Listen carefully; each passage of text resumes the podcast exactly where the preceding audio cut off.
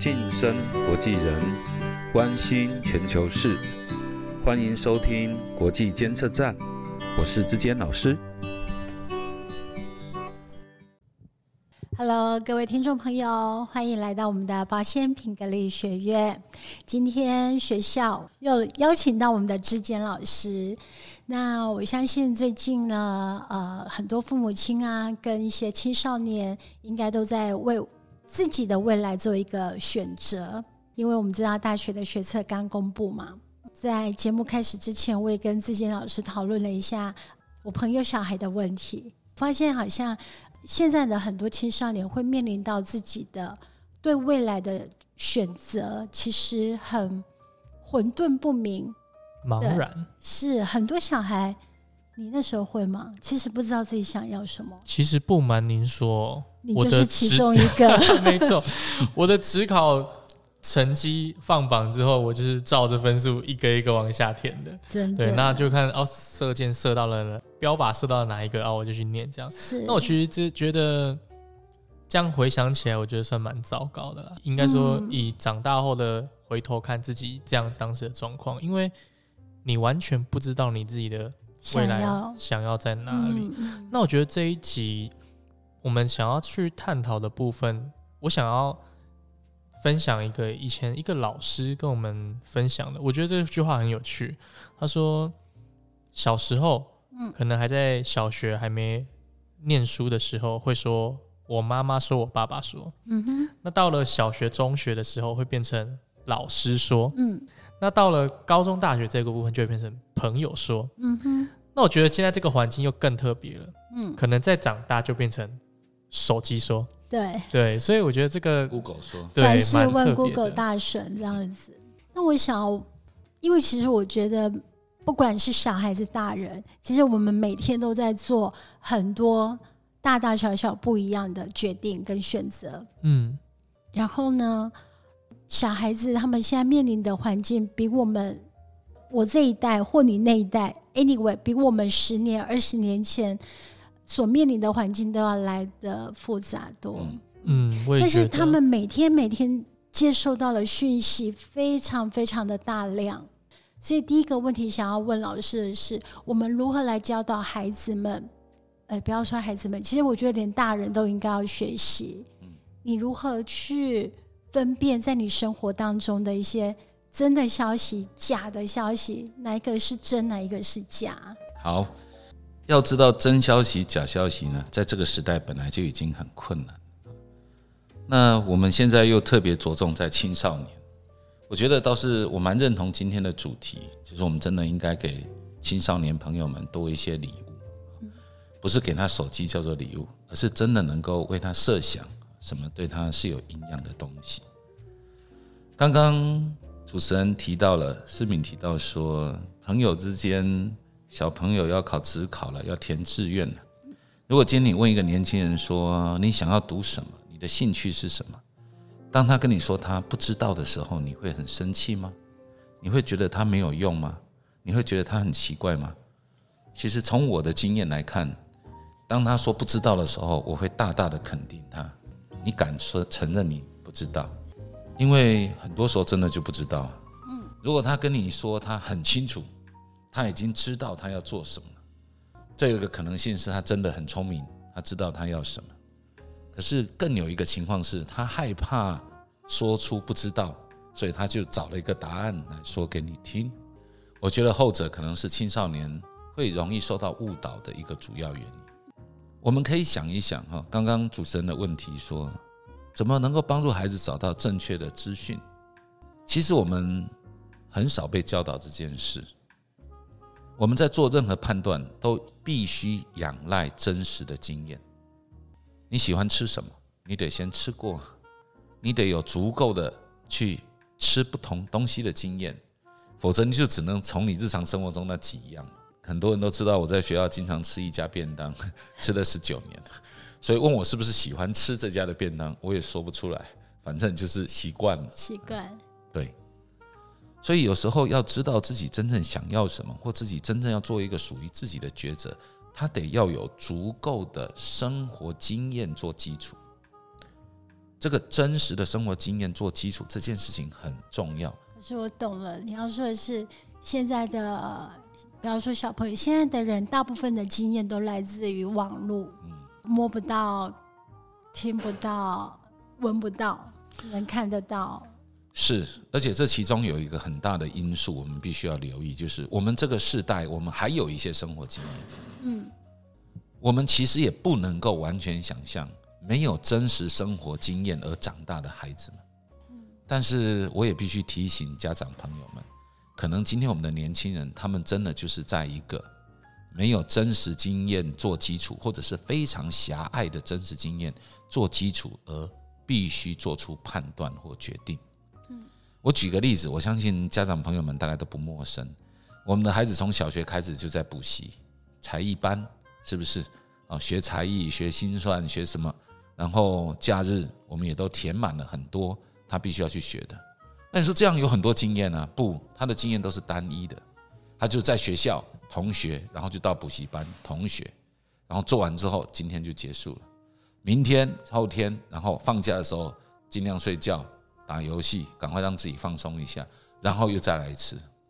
他在这样的生活经验当中遇到的都是事情，生活中的事件。他没有真正跟人互动的经验，所以你会看到他们可以很快速的在网络上找到一个资讯，他会告诉你坐什么公车、捷运是怎么弄的，然后什么东西可以怎么办，他很快可以知道。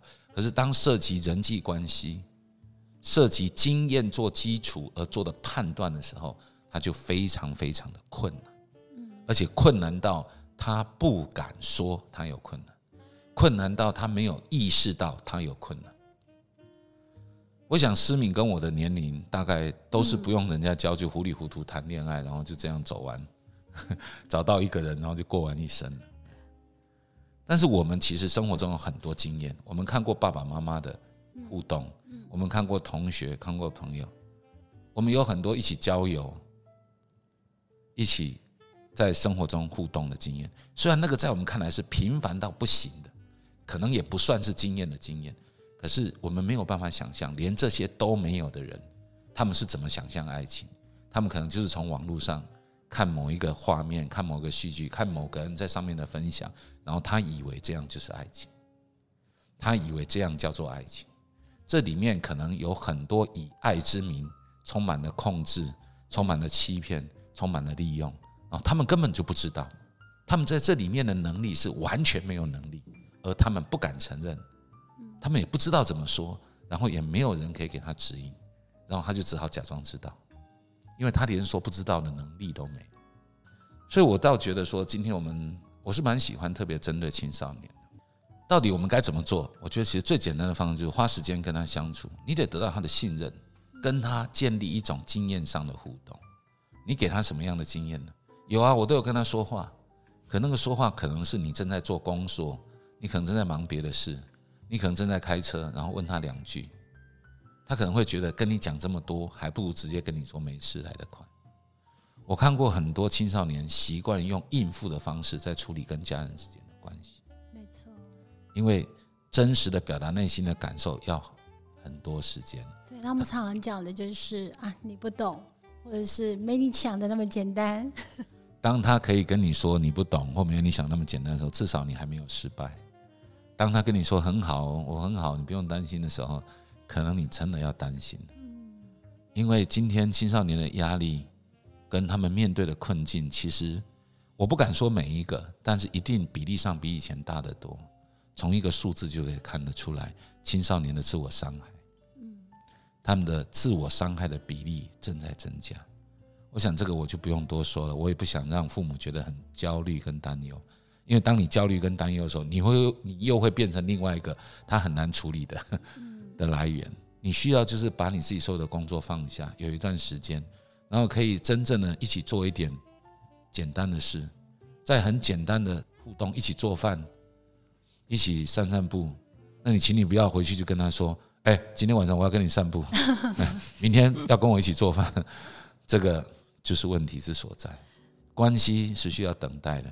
你追女朋友、追男朋友，不会跟他说：“哎，我要跟你做朋友，你明天给我出来，我要跟你约会，我想这样子没有人会理你。子女更是这样。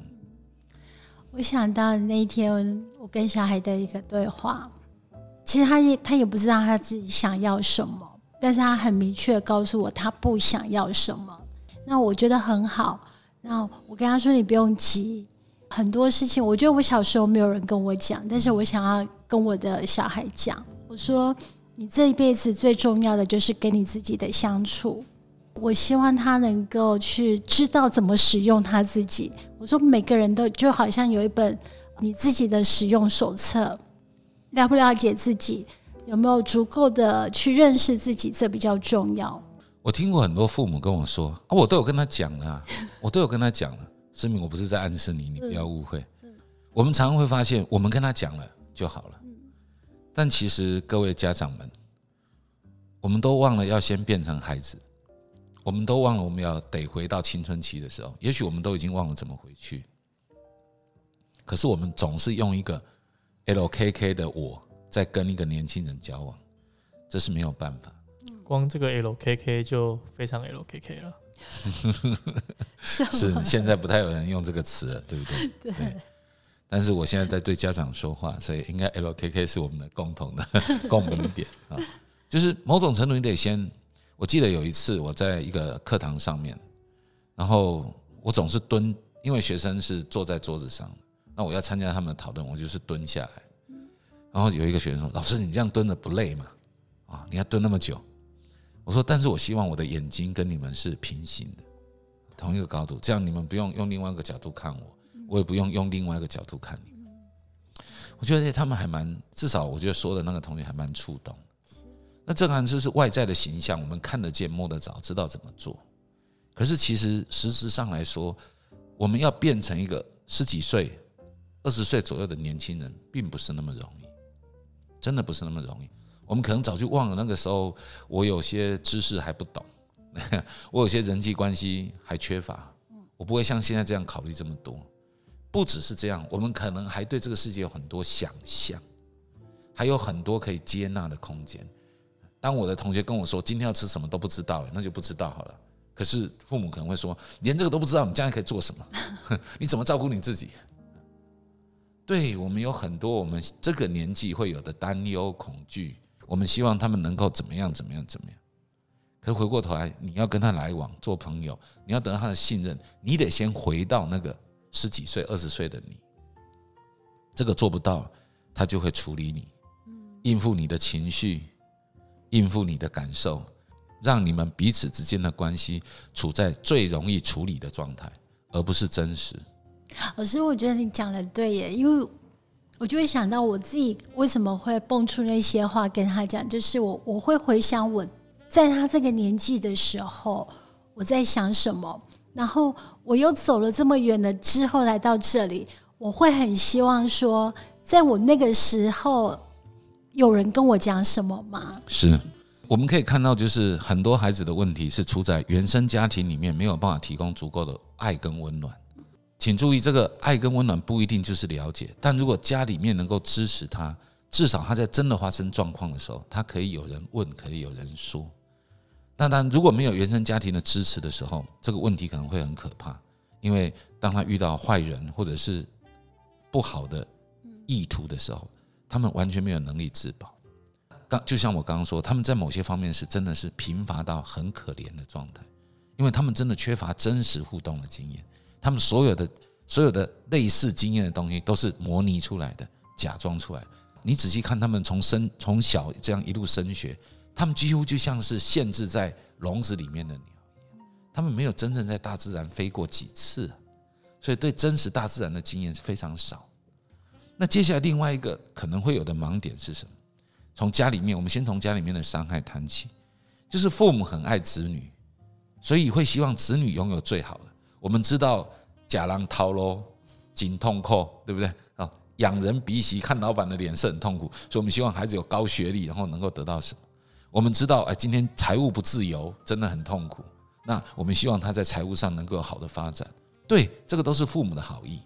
我们很爱孩子，所以希望孩子能够得成为最好的，得到最好的，得到最好的学校，得到最好的学历，得到最好的肯定，得到最好的资源。可是孩子接受到的是什么？孩子接受到的相反，他得是最好的，他才会被爱。所以，我们华人养出来的孩子十之八九都没有信心，他总是对自己必须要有外在的肯定，他才会觉得自己够好。所以，我们会崇尚名校，我们会崇尚某些有名的科系。其实，各位家长们、各位朋友们，我读书那一年，气管系最红。但等我博士要毕业的时候，全国气管系已经泛滥了。那时候读气管已经没有什么特殊性。我们真的能够预知未来到这么多吗？我们今天所选的科系真的就是未来吗？当年我转哲哲学的时候，很多人都说：“啊，你这医疗学边要要拿什么来养活你自己？”哎，现在哲学好像也蛮受欢迎的，谁知道呢？我们需要的是能够真正全心全意把一件事做到最好的人。他知道怎么样去尽心尽力把他想要的事做到最好，而不是在很小的时候就告诉他你必须要选什么。当我们告诉他你要选什么，那他其实就已经没有自我。他如何学到该如何做一个属于他自己的决定？所以他就只好得到最好的来证明自己会值得被爱的。这个过程很麻烦，因为最好的永远是比出来的嘛。有一百分就就有人九十九嘛，九十九够不够好？只要正常的考卷，其实一百分都是不正常的，对不对？人偶尔会粗心嘛，偶尔会不留意嘛。但我们都希望你最好什么六科、七科都是一百分，我们希望你全部都不正常。我这样讲不是说成绩不重要，可是有时候我真的看很多求学过程中，那个成绩真的是很不正常，什么都要记得，什么都要会，什么都不能错，然后刷题、刷题再刷题，那样子的生活经验既狭隘又可怕。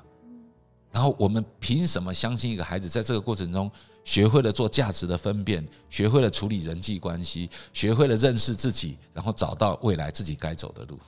可能吗？我自己做不到。所以有时候我宁可接受，就是有时候他就只是要在这边休息一下，在这边停顿一下。你只要能够把自己的经验告诉他，甚至我要跟家长朋友们说，只要他能信任你，把他的问题告诉你。我觉得你就是已经是一个成功的家长。最怕的就是他跟你说没有问题，都很好，那可能背后的问题是，已经他根本不想跟你沟通了，因为你代表的就是一个压力，或者你代表就是一种判断，或者你代表就是一种他必须要处理的问题，而不是一个关怀，不是一个善意。这是我常常听到很多年轻人的故事的时候，经常看到的共同特征。就是他信任的人，常是一个他不了解的网络上面的言论，一个网站里面网红所说的话，他以为那个就是真的，他可能忘了那些可能是要来赚流量的，他可能忘了那些是要来让人家会吸引人家的所谓的 catch eye ball 啊，会吸引人家的目光，然后哗众取宠，不得不把很多东西夸张炫耀，甚至不得把很多东西极端化，好让你能够去看它。我们以为大家讲话都是三字经。美国总是 F 开头、S 开头的英语，不，你会看到高等的、受过高等教育的人从不这样说话的。虽然美国电影都这样演，但那不代表美国人都这样生活。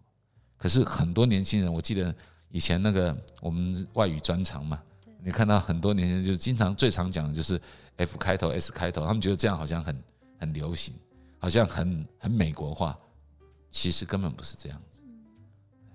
那这个就是一些误解。那在这样的误解之下，你如何期待他能够做出比较中肯、比较妥适的经验？其实我们有时候真的要好好的从年轻人身上要求自己变成一个年轻人，才能够跟年轻人做一个好朋友。否则，他们的生命经验因为网络、因为求学过程中的窄化，其实有时候到已经到了很难让你想象他们会做出如此愚蠢的人际关系的决定。他们很多方面很聪明，他们知道钱怎么用，他们知道什么东西买东西可以很便宜。那他们都比我强得多，所以我说如果要买什么都问他们，就如何比价，他们都比我清楚。可是，在人际关系上面，在某些伦理价值的抉择上面，有时候你会完全无法想象，他们可以只凭一句话，然后就可以牺牲这么多，为人抛头颅洒热血，只是因为如此简单的一种思想概念的控制，那气死都没有用。因为他当时就是这么在乎这样一句话，或这么在乎这样子说这句话的人，只因为他可能对他而言，代表的是他唯一的朋友，唯一会听他说话的。虽然那是假装的，可是可是我他也会。想你也观察到，就是这两三年那个 COVID nineteen 的影响，现在已经解封了嘛？你也会观察到，在学校里头，很多同学都还是不愿意把口罩拿下来。就是我们好像看到一群失去用真面目与人交往能力的人。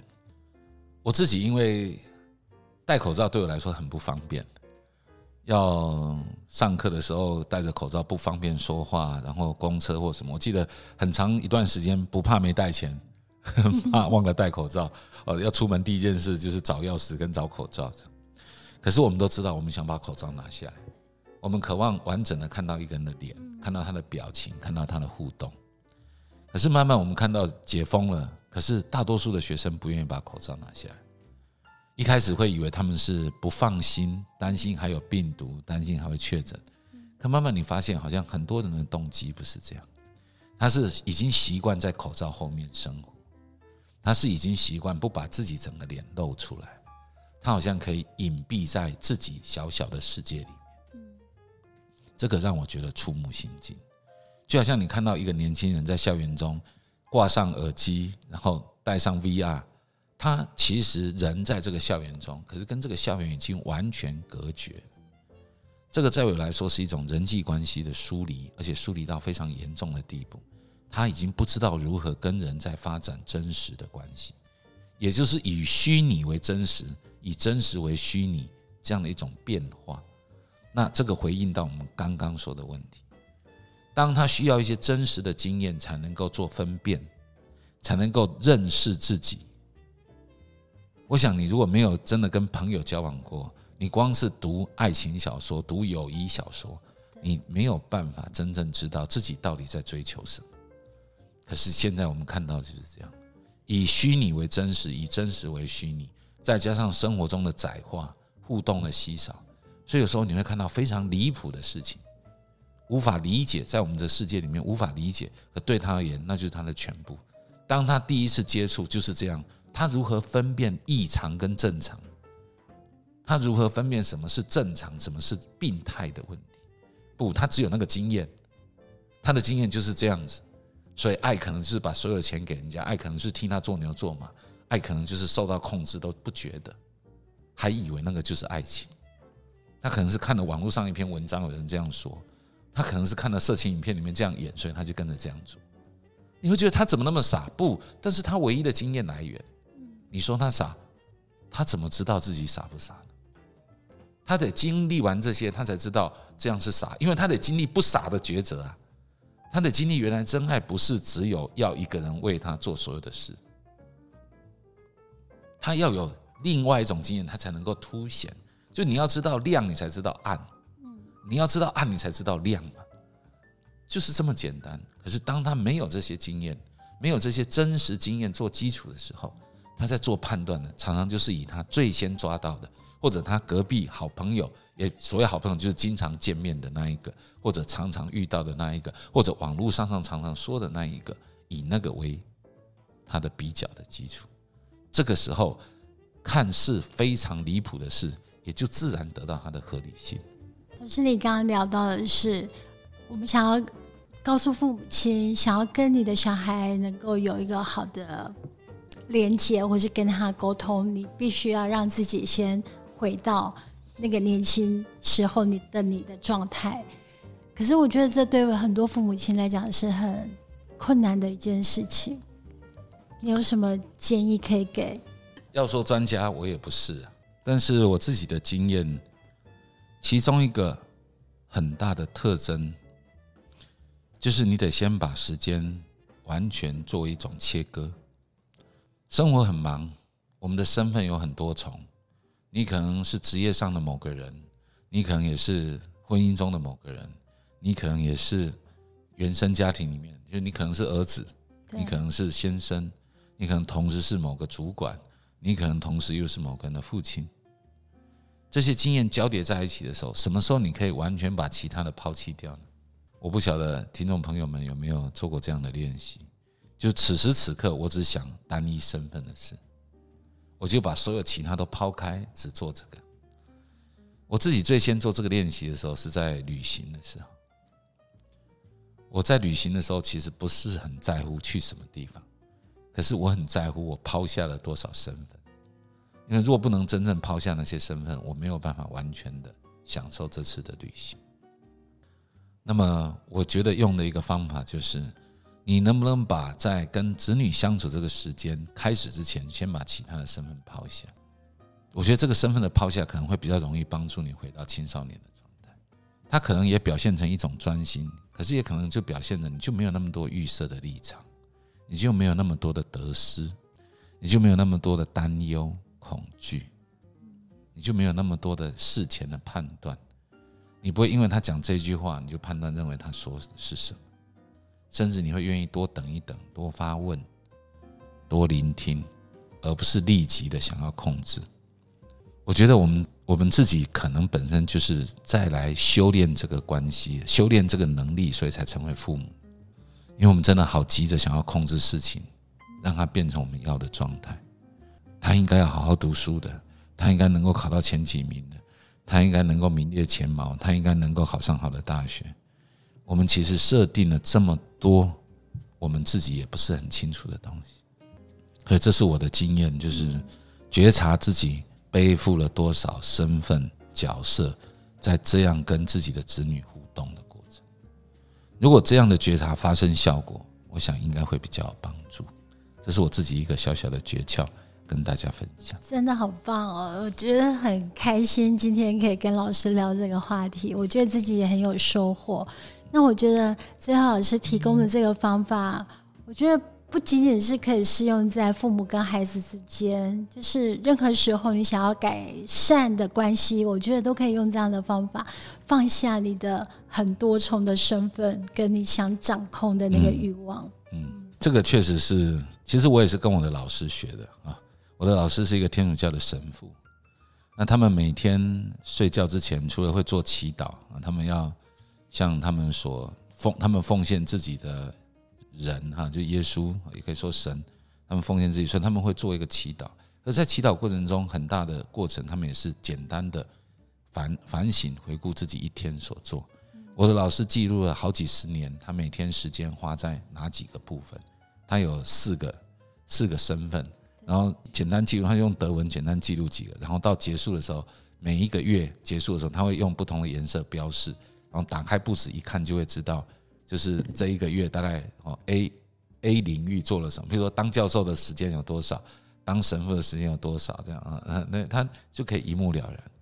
那我其实也顺着刚刚思明的话往回说，就是有时候也得给自己这样一点时间，啊，就是我自己在这件事上是不是真的能够放下其他的身份，好好的跟自己相处，啊，跟自己相处，然后给子女的时候，就是好好只用父亲的角色。那全然的把其他的身份放下，我觉得好像这种学会跟自己真诚，然后撇开一切，专心专注在当下的这种交往跟互动，好像真的是今天现代人非常缺乏的一种能力跟经验。那如果可以的话，好像大家都应该一起练习练习。是，那样应该这样会比较有帮助，不只是对子女了。有像你有学到吗？你还不是父母，但是我觉得学到这一点，应该对你的工作也会有很大的帮助，对不对？嗯，我相信这个就是所谓的立场问题嘛，就是学会跟别人建立良好关系之前，我觉得就是做一个立场的互换。除了这个之外，还有更多的是放下，就是你放下，比方说你今天是主管，你想要跟你的 member 可以多。接近一点，多靠近一点，那你必须要放下的身段是什么？你必须要放下的身份又是什么？我倒是可以建，就是提供一个我老师跟我互动的经验。我刚认识他的时候，我是一个研究所一年级的新生，那当时想要去找他讨论一个研究的主题，然后我就跟他约了时间，然后到他的办公室。那到了办公室，我们开始谈话，然后没多久呢，电话响了，那他不接。那是一个传统电话，那响了两三声之后，我说：“你不接电话吗？”他看着我说：“我可以接电话吗？”我说这是你的办公室啊，你为什么问我？他说但是这是你的时间呢、我把这个时间你已经预约了，我把这个时间给你了，现在这是你的时间，你没有准许我，我不应该去接电话。我第一次，我当时只是一个研究所一年级，他已经是一个学校重要的人物了。我第一次被这样对待，好像是这一段时间就是属于我的。所以其实后来我也真这件事就影响我很深。我就是现在跟学生约的时候，我也会尽量把其他的事先排开。然后实在排不开，我刚说等一下会有什么啊，我可能会中间必须做一点什么，可是我们还可以啊，就是我至少会记住那个谈话的宗旨。那用这样的一种，不只是那个时间上的安排，你诚心诚意做这件事的时候，你的注意力，你的完期全在对对方的身上，而且对方会感受到一种被尊重、被是这样礼遇的那种心情。是，以前古人说这个诚于内啊，然后发于外，就是你诚心诚意的内在是这样想的时候，外在表现出来就是很大的影响。我觉得我们今天有时候很容易去控制一件事，就是譬如说我让你有好感，我就可以去装出一个笑容，装出一个。可是其实就算是小朋友也知道，就像是刚出生的 baby 也知道，假笑跟真笑终究是不一样。对他或许说不出来，但他知道。当你是很应付的，他也会想要应付你，就不要再去多说。而当你很真挚的把这样的注意力专心在这个当下的时候，我觉得那个影响力也会超乎你的想象。我觉得这是一个最宝贵的礼物，在这个时代，因为我们很分心，同时在处理很多事。我们有时候因为很分心，所以只想把事情控制在我们想要的范围之内，而不是诚心诚意的开放自己，对所有的可能性先聆听，先理解，而不是急着要把事情变成我要的那个样子，解决了，然后就把这件事情丢到一边。或许这是我们应该自我反省。谢谢老师今天带给我们这么棒的礼物。只是一点经验分享啊，哎，我觉得这个经验的分享对我们来讲太珍贵了。希望现在在听我们节目的所有的每一个朋友，如果在你的生活当中你遇到了一些这样的问题，你都可以用。我觉得这是一个百宝袋的那个，锦囊是不是啊？对对对对对，锦囊妙妙计，对，这是一个锦囊妙计，可以解决你遇到的所有的问题。我觉得以这样的心来处理，它会是一个很棒的一个起点。我觉得年轻人其实也不傻，其实今天年轻人真的比我们想的要聪明的多。如果你用一种很诚心诚意的态度，就算你听不懂，嗯，他其实也会接受，跟甚至会就是他会原谅，或者是他会接受你的限度，他还是会想办法跟你建立一点关系。